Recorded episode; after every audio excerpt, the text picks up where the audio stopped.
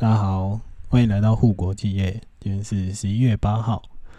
那我们的又两周没有更新了哈，那很不好意思，因为一样就是在 Podcast 的路上呢，总是会遇到一些比较特殊的状况。不过没关系，我们今天一样在这里跟大家稍稍微分享一下。那依照惯例呢，我们一样在这里首先帮大家揭露了一个新闻。那因为最近呢，美中美中贸易战是一个问题，另外一个这两个礼拜，这一个礼拜最火热的一定就是美国选举啊！美国选举终于要到底降落谁家呢？到底美国未来的总统到底会做什么样的决定呢？这的确是，呃，全亚洲或者是说在近几年来美国大选第一次这么受到世界瞩目。那我们在这个当中呢，我们来看看在半导体里面呢是有什么比较特殊的新闻可以来跟大家分享。那基本上呢，首先第一题是我找到的一个比较有趣的新闻，是第一个就是英印的美国的变局呢。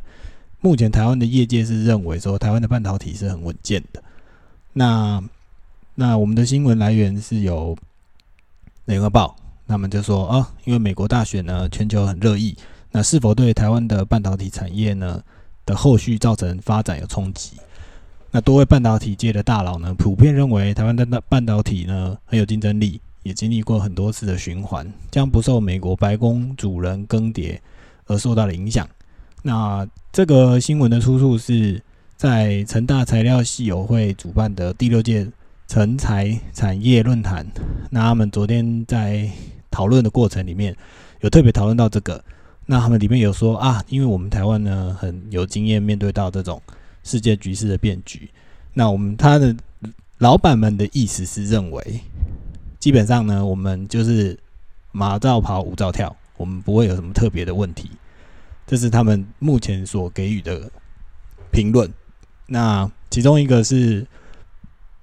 万宏的董事长啊吴敏球就表示说呢，台湾只能往前走，把科技价值做大，那技术领先就很会就会有很多的空间呢。那美仓美仓的印材区的总裁于定路则是说呢，政治的轮替呢，每几年就会发生一次，但是目前五 G 跟 AI 的大趋势不会改变，台湾要保持竞争力，在未来的舞台上就能占有一席之地。那在于定路最后还有是特别讲强调说，就是说，如果拜登胜选的话，从美中的科技战层面来看呢，对中国大陆制裁的方针不会停，这是他说的。只是态度不会如川普般激烈。那至于欧盟的贸易摩擦呢？在拜登强调不不应将贸易伙伴视为敌人的状况底下呢，预料会趋于和缓。那至于中国大陆的贸易战，则取决于中国大陆愿意提出哪些有利美国的让步。好，那这个地方呢，因为他讲到一个很关键的的公司哈，那这个公司我们呃小弟我之前也有在里面待过。那就是台湾印材。好，那有讲说台湾印材在，因为台湾印材目前是全球最大的半导体设备商。那如果有在 follow 美国股市的话，你们应该注意到说，台湾印材最近应该上礼拜、昨天还有前天，他们创下了历史新高，他们美股的价钱创创下历史新高。所以我自己个人自私的判断就是呢，台湾印材有可能跟 AMD 一样，就是在未来呢。美中贸易战，现在我觉得原本拜登原本如果是川普还不一定，如果是拜登，因为是拜登当选，我反而觉得这个机会反而增加了。就是美国会开小门让让台湾英才进去，然后也不能讲开小门，就是说台湾英才只要来申请，或者是美国的设备商，你只要来申请进入中国大陆，不管是装机或卖机台也好，你只要来申请，我愿意开这个门给你，然后让让你进去。发你卖你的机台做发大财，所以我个人，我个人是站在这样的立场发生再去看，所以市场我觉得有点有点提早反应，让大家觉得说，哎，干台湾印材看起来接下来我也有机会，而且台湾印材最近公布的的财报是呃非常的好，就是在这么 COVID nineteen 如此猖獗的状况底下，如如此不就是无法送货或什么。海运无法持续的状况底下，它还能够维持这样的营收，想必是有它其独到之处。所以我个人是蛮认为，在未来就是假设如果拜登真的入主白宫，那假设政策上面可能大方向不会变，可是在这种模棱两可的地方，我个人是比较倾向它应该会让台湾印才有一席之地。好，然后第二个新闻呢，我们帮大家整整理的是，呃，三星出招，然后他在抢联发科五 G 的客户。那三星的五 G 手机晶片策略最近发生了大转弯。那旗下的新型系列的处理器呢，明年将供货给 OPPO 跟 VIVO 啊、小米等大陆的非苹果指标的产物，然后提供给他们这些手机晶片，让他们能够有呃更往下一步的发展。好，然后接下来又说呢，因为三星手机晶片虽然只有小量，之前三星手机手机的晶片虽然只有少量供货 VIVO。等少数的的一些手机厂牌，可是目前它准备要扩大的销售，然后让更多的呃大陆的手机厂可以使用他们的晶片。那因为在这个部分呢，我想三星如果有在半导体界混过的人都知道，说三星其实算是一个巨兽，它就是三星呢，它自己有晶圆的生产优势，然后也有。也有产品的优势，它反正是一条龙的整整整合，它从上游到下游到最后出货，它是从头到尾都可以挂三星的，不像台湾它是有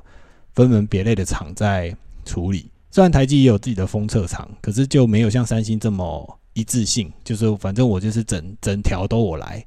从最初到最末都是他都有办法一手包办，所以相对来讲它的。扩张力道就相对的很强势，对。那下面还有讲说呢，因为主要是目前的手机品牌厂，它需要，因为大陆现在手机品牌就是它需要外购处理器嘛。那原本是向高通跟联发科采购，那可是因为现在就是有美洲贸易战的问题，所以所以目前就是看起来就是说，嗯，苹果 A 系列的处理器以华为。旗下的海思晶片都仅供于自家手机使用，不对，就是它它很多产能看起来是都被握在主要的手机晶片厂、手机厂里面，它没办法对外发售。所以有些其他厂想要用，比如说我想用跟呃联发呃想用跟华为一样的手机晶片，可是它现在目前没有多的产能给你，那这个部分就是三星可以介入的部分，就是那你可以来用我的，用我的手机晶片，然后在。在另外的的新闻有说，三星已经透过了微博特别宣布说，于下礼拜四，就十一月十二号，在上海举行最新款的五 G 手机晶片。那它的英文名字是 EXYNOX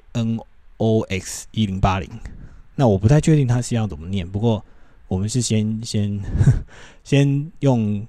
代称来跟他讲。跟大家介绍，然后接下来他是特别强调说，这个晶片是用三星的五纳米的制程来制造。那不仅搭配在自家的手机系列上面，也要提供给 vivo，然后后续还会提供给小米、还有 OPPO 等陆系的品牌。那目前他三星这个动作呢，引起引起了业界的关注，所以很多人都有讲说，看起来这一款新的手机晶片呢。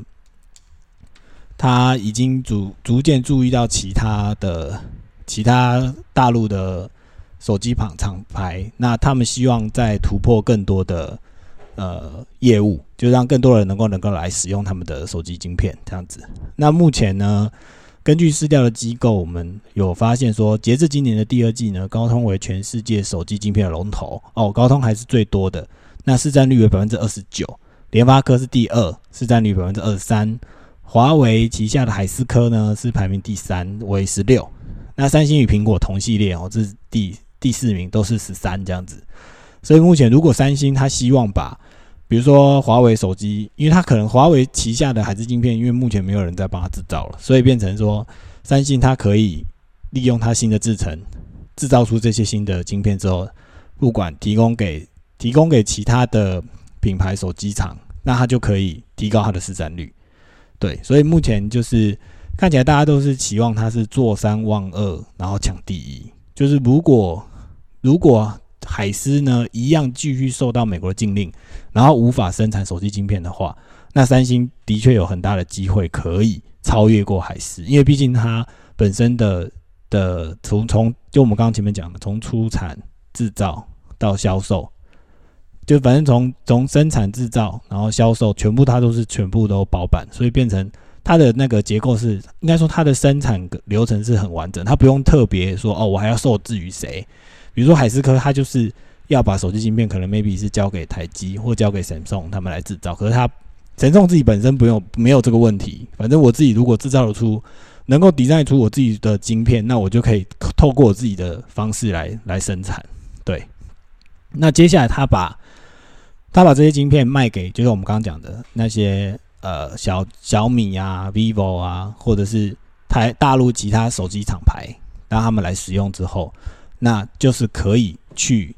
蚕食到高通的底盘。就是原本因为高通给不出来嘛，那我就只能先用 Samsung 来来代替。那我们又必须出出。新的手机，所以目前看起来就是，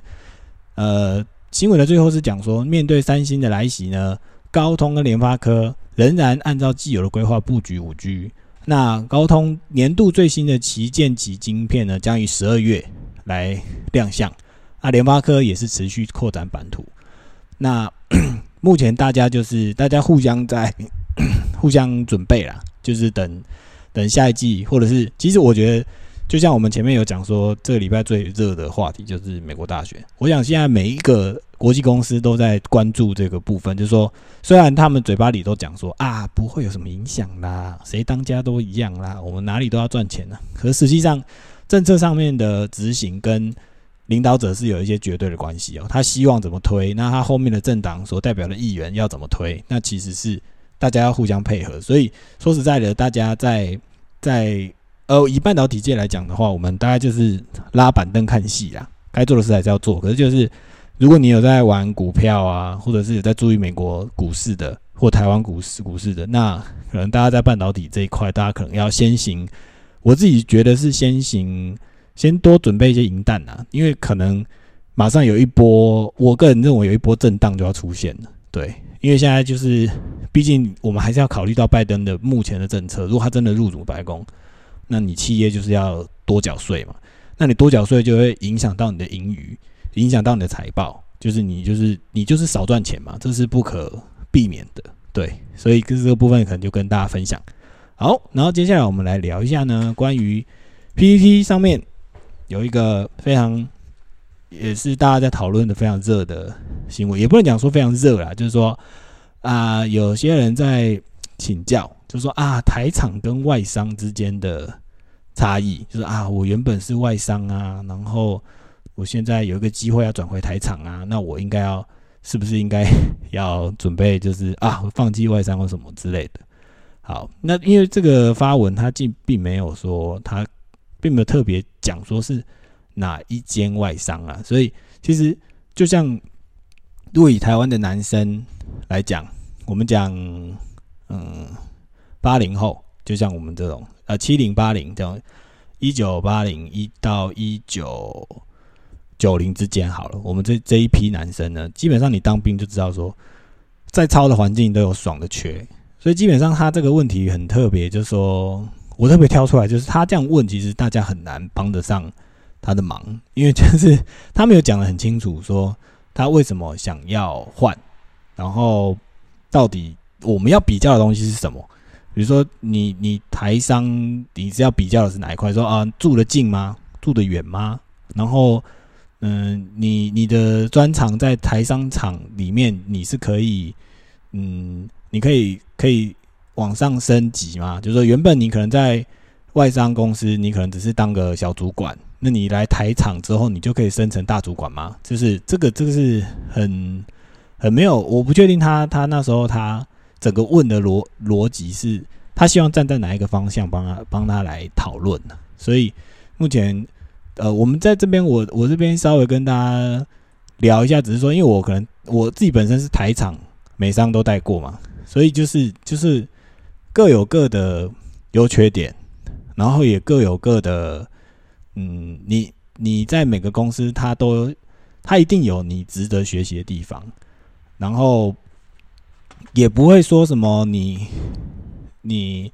你一定要一定要怎么样，或者说你当然我们必须承认呢，就是这也要考虑到说你你现在是几岁，然后你你如何你如何在在现阶段的公司里面，你觉得说哦，我我已经觉得有点使不上力，或者是我觉得这边的薪水给的太少，我我这边每天这么认真的帮你们做事，可是我能够得到的回回报是很少的。那我如果我回到台场，我一样，我可能不用这么用力的做事，可是我却可以拿到一样的钱。这是一个，这是一个，这是一个一个考量的方式，还是说另外一个就是你觉得台商就是比较呃离你家比较近，然后你不用另外另外付更多的交通费或者是房租钱，就是这样子会比较好。对，那反正就是看起来他看起来他他是。他是他的脉络，其实一开始他问的这个问题没有问的很清楚。不过我还是很很好奇，说他他希望知道是什么这样子。对，那如果他有听到这一集，那你可以留言，我们可以再好好讨论一下。我有机会可以跟你讨论，私下就是私下讨论就好了。对，那里面当然就是我们可以看到很多乡民们，就是大家一起互相回文呐，然后就说啊，你你说他说台场的职有有一个乡民是这样回，他说台场的职业寿命比较久。很多公司在员工，很多公司的员工在三十五岁到五十岁之间，然后就继续养着。只是说，就是这些人呢，调薪升迁的幅度就不大，没有办法像外商这样子。然后它里面有给一个标准，说哦，三十五岁要两百五十，四十岁要三百，然后四十五岁就失业。我想这是弱者的生存之道。那我个人认为，这个乡民的回言就是，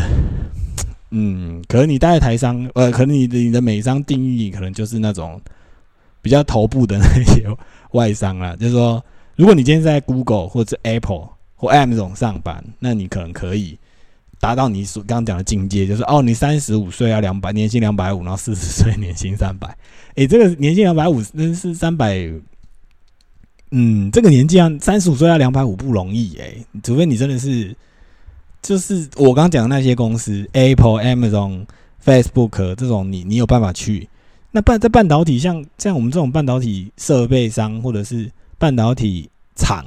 你要三十五岁在两百五，非常的困难呢。就是你看起来是我我不知道他他这 这个说法对，然后他他一讲完之后，下面当然也是有人马上回说 哦，外商没有三十五岁两百五，他说这是极少数，真的，我必须老实跟你讲说这是极少数。你你你你，如果你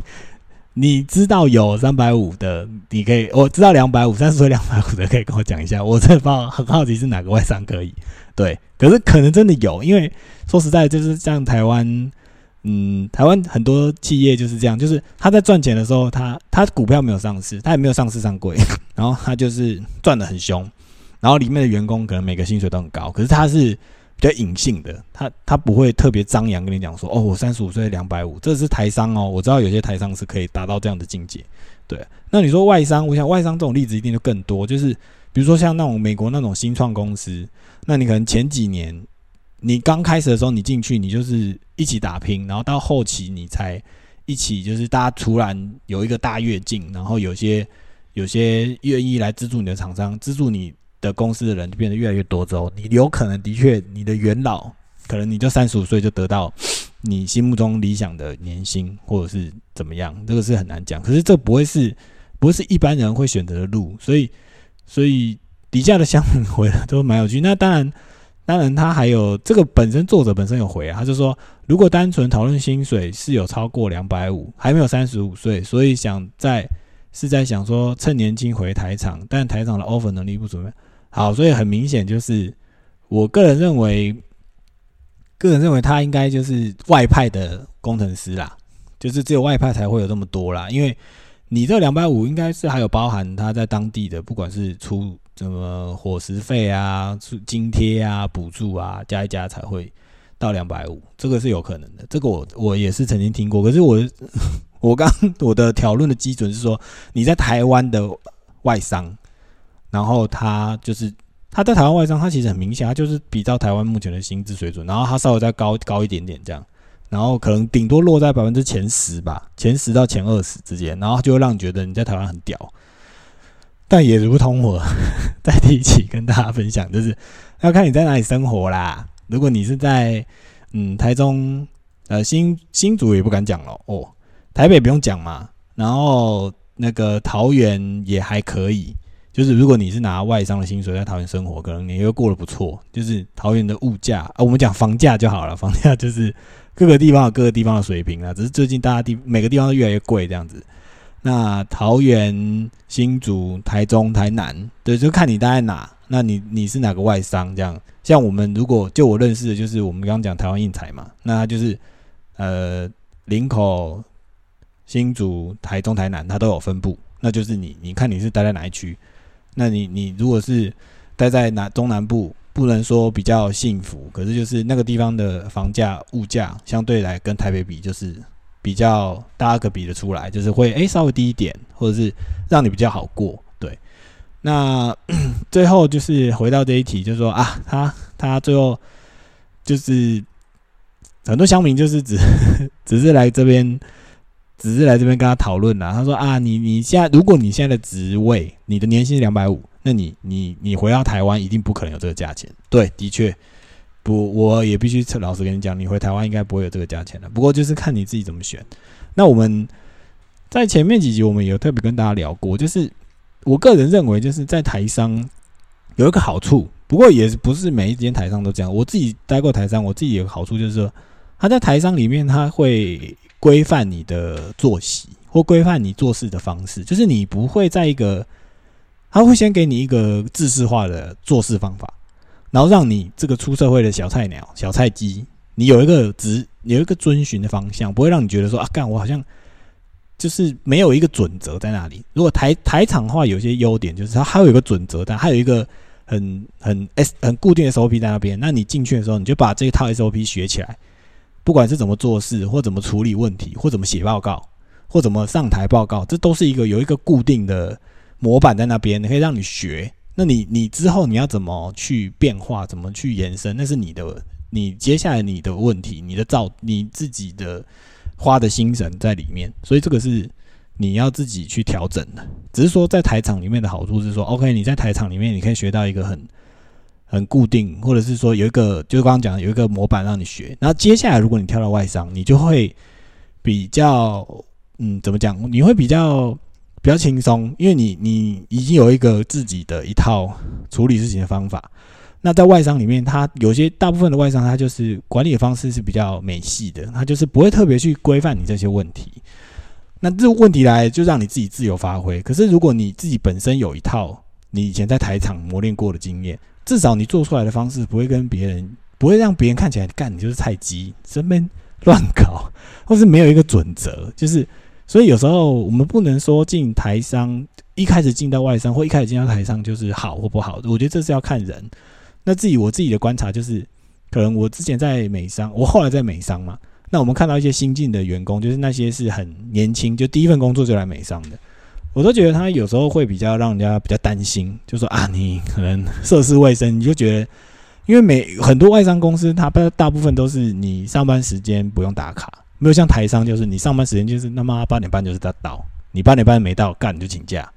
然后说什么你请假一分钟，你可是还是要扣半小时的假，就是台商就是会有这种很莫名其妙的规定，可是美美商或外商不一定会有，然后就会让你活得很自由。那如果这些这个时候，你这个小菜鸡，你刚来社出社会第一份工作，你很幸运的进到外商，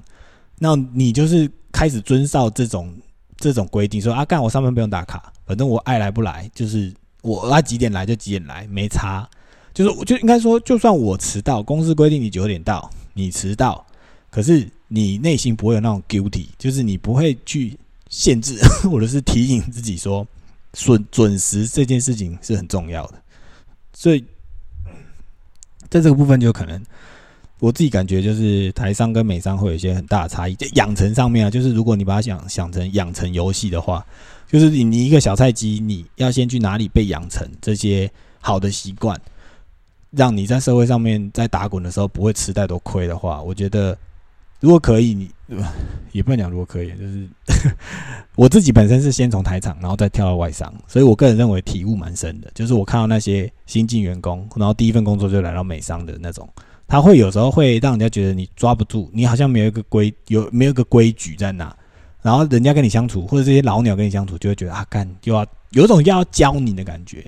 可是你也知道，出社会不是干每个人都要教你好吗？你又我我又没欠你，我为什么要教你？那你做错事我就干爆你啊！就简单就是这样子。只是说你你自己在在在呃工作的过程，如果你自己没有注意到这种问题，那你就很容易成为那个每次被扣分的人，就是老板第一个就想要你。对，所以就是这些就是很简单，稍微跟大家分享一下。对，好。然后最后呢，我们一样来跟大家介绍一下，就是关于我们的呃设备机台。那一样在上次上一上一次上一集，我们有稍微跟大家聊一下关于呃 MAT PVD 的 FI 的部分。那其实 FI 就是，如果假设你是雇 MAT 的机台，就是它应用材料机台，那就是 FI 是一个很基本的东西。所以如果你是设备工程师，那在这一块你就是 FI，你可以好好的理解。那我们这次回到的话，就是 PVD 的，我们接的 FI 跟 FI 相连的那个地方，就是 Low Lock，就是它有分左边跟右边，Low Lock A 跟 Low Lock B。好，那这两个 Low Lock，它你就可以把它想成它是一个暂存区，就是 Wafer 要出来的时候，它是一个暂存区。然后它有两个门，就是它有左边跟右边。那每一个每一个厂，它自己在这个 Low Lock 的设定都不太一样，有时候是。他可能会希望说，我是左边进去，右边出来，或右边进去，左边出来，或者是我都可以出来，都可以进去，没有差。就是这个是每一个厂、每一个买这个机台的人，就像你，你就像你自己买一台车，那你想怎么使用它，那是你自己决定。所以只是说你要认识这个东西叫 Rollark，它是一个暂存区。那这个暂存区里面，那网络上是有一些图哈，就是一样。我们都是讲一些公开资料，那我把它只是把它 translate 成，把它转转换成中文，让大家能够理解。那它它在 low lock 的部分，它是有有稍微画一下，就是有一些照片，那你们可以稍微看一下。那他那个照片里面有写到说啊，这个 Lolac 呢，它它是它它这个门打开之后呢，它里面的结构是长什么样子？然后它它有，如果以 P P 来讲，它就是有。一个 Lolac 的里面，它有分上下两层，上下两层就是一样，它也是有规定，这个是规定好的。上面那一层是出来，下面那一层是进去进去，